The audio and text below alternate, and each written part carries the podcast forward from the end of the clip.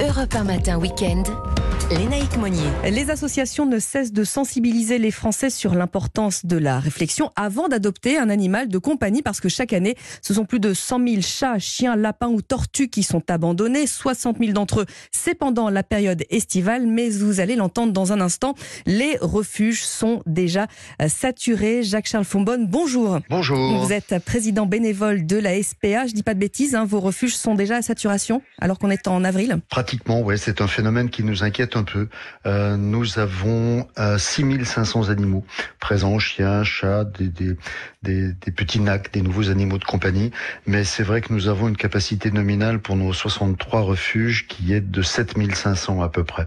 Très clairement, ça veut dire qu'on va aborder l'été avec des refuges qui sont euh, qui sont déjà beaucoup plus remplis euh, qu'il ne faudrait pour pouvoir accueillir la, la vague des abandons de l'été qu'on aura évidemment inévitablement cette année encore. Et alors que vous disent vos équipes actuellement sur sur le terrain? Là, on peut pas pousser les murs. Hein. Alors on arrive toujours à pousser les murs en ce sens que lorsque l'on a des animaux qui sont qui sont compatibles les uns avec les autres, quand on a des chiens qui s'entendent bien, par exemple, on va pouvoir en mettre deux ou trois par box, les serrer un petit peu pendant une période une période limitée.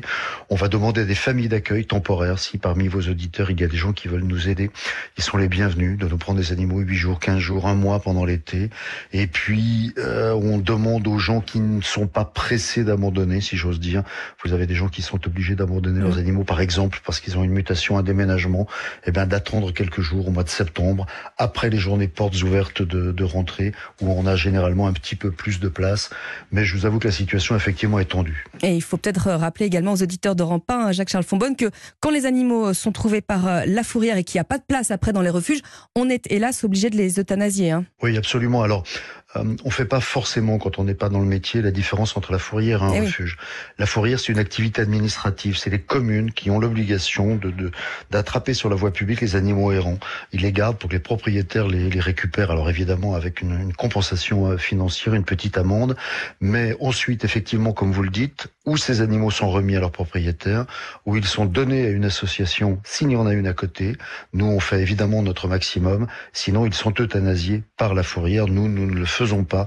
Donc, nous essayons évidemment de prendre un maximum d'animaux. D'où votre appel également euh, aux auditeurs d'Europe 1 pour donner un petit coup de main. Alors, on va essayer de comprendre, Jacques-Charles Fonbonne, un petit peu les, les raisons euh, de, cette, de ce surcroît d'abandon. Alors, il faut désormais compter entre 7 et 10 euros pour un kilo et demi de croquettes pour les chats, 15-20 pour 10 kilos de croquettes pour les chiens. À la fin de l'année, ben, les centimes, ils s'additionnent. Hein, ça fait 200 euros de budget en plus par an. Est-ce que c'est la perte du pouvoir d'achat qui pousse certains propriétaires à, à, se séparer là actuellement de leur chien ou de leur chat Est-ce que c'est conjoncturel? Alors c'est l'impression qu'on en a. Euh, cela étant, on n'a pas suffisamment de recul encore, et puis je pense que que les gens ont toutes les pudeurs, évidemment, à ne pas ne pas nous avouer qu'ils sont obligés d'abandonner leur animal pour des questions d'argent. Mais euh, par rapport à l'an dernier, où on a effectivement à peu près 15% d'abandon en plus, à part l'inflation, il n'y a pas vraiment d'autres critères euh, qui aient changé et qui pourraient justement inciter les gens non seulement à ne pas nous prendre d'animaux, mais en plus à les abandonner. Et à l'inverse, les Français adoptent moins, hein, pour les mêmes raisons, j'imagine. Alors pour le moment, mais je n'ai que les chiffres des, trois premiers mois. Euh, chaque année, pour, fixer vos idées, la SPA recueille à peu près 45-46 000 animaux.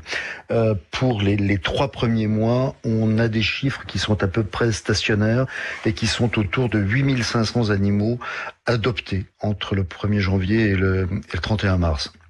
La difficulté, c'est qu'on a euh, davantage d'abandons. Hein. On a 8800 abandons euh, depuis le, le, début de l'année, contre 7500 l'an dernier.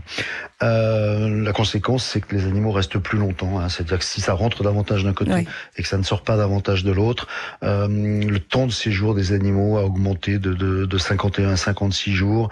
Euh, et puis, nous, comme les autres, on souffre aussi des, de l'inflation. Euh, un chien ou un chat, tout animal confondu, nous revenait à peu près à 650 euros il y a trois ans.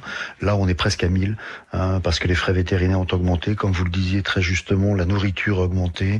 Euh, ça va jusqu'aux litières pour chats. Enfin bon, effectivement, chaque fois que nos enquêteurs se déplacent, ils consomment de l'essence. Bref, comme, comme chacun d'entre nous, euh, l'association que nous sommes est évidemment confrontée aux mêmes difficultés. Alors, c'est pour cela que vous organisez euh, les 13 et 12 mai, les 12 et 13 mai dans le bon ordre. C'est mieux, Jacques-Charles Fonbonne, une, une, un week-end de, de porte ouverte. Avec une campagne assez, assez festival de Cannes. Hein. c'est la saison. Venez rencontrer les futurs acteurs de vos vies. C'est ça son nom? Pourquoi vous l'avez choisi cette année? Oh, parce qu'on essaye de faire tous les ans quelque chose d'un peu, peu décalé. lorsque nous sommes arrivés à la, tête de la SPA il y a maintenant quatre ans avec l'équipe qui m'accompagne, on s'était dit qu'il y avait suffisamment de d'événements anxiogènes dans notre vie quotidienne pour ne pas rajouter de, de, de la culpabilité euh, à l'abandon et au rapport entre l'homme et l'animal. Donc on essaye de faire des choses qui soient euh, qui soient un, un clin d'œil, mm. c'est-à-dire qu'on reste sur le sérieux, mais on fait avec légèreté des choses sérieuses. C'est par exemple la Saint-Valentin, notre dernière campagne de la Saint-Valentin, où c'était venez rencontrer l'amour de votre vie. Euh, c'est un peu c'est un peu dans la même dans la même veine. Alors euh, Jacques-Charles Fonbonne, on va faire un petit peu de, de pédagogie également pour les familles qui vont peut-être venir vous voir le week-end des, des, portes ouvertes. Quels sont les, les réflexes à avoir quand on quand on avant d'accueillir un animal domestique? Il y a pas mal de réflexes. On, on sollicite les réflexes lorsque les familles viennent adopter des animaux parce qu'on leur demande de remplir un questionnaire sur leur conditions de vie, sur la composition de la famille.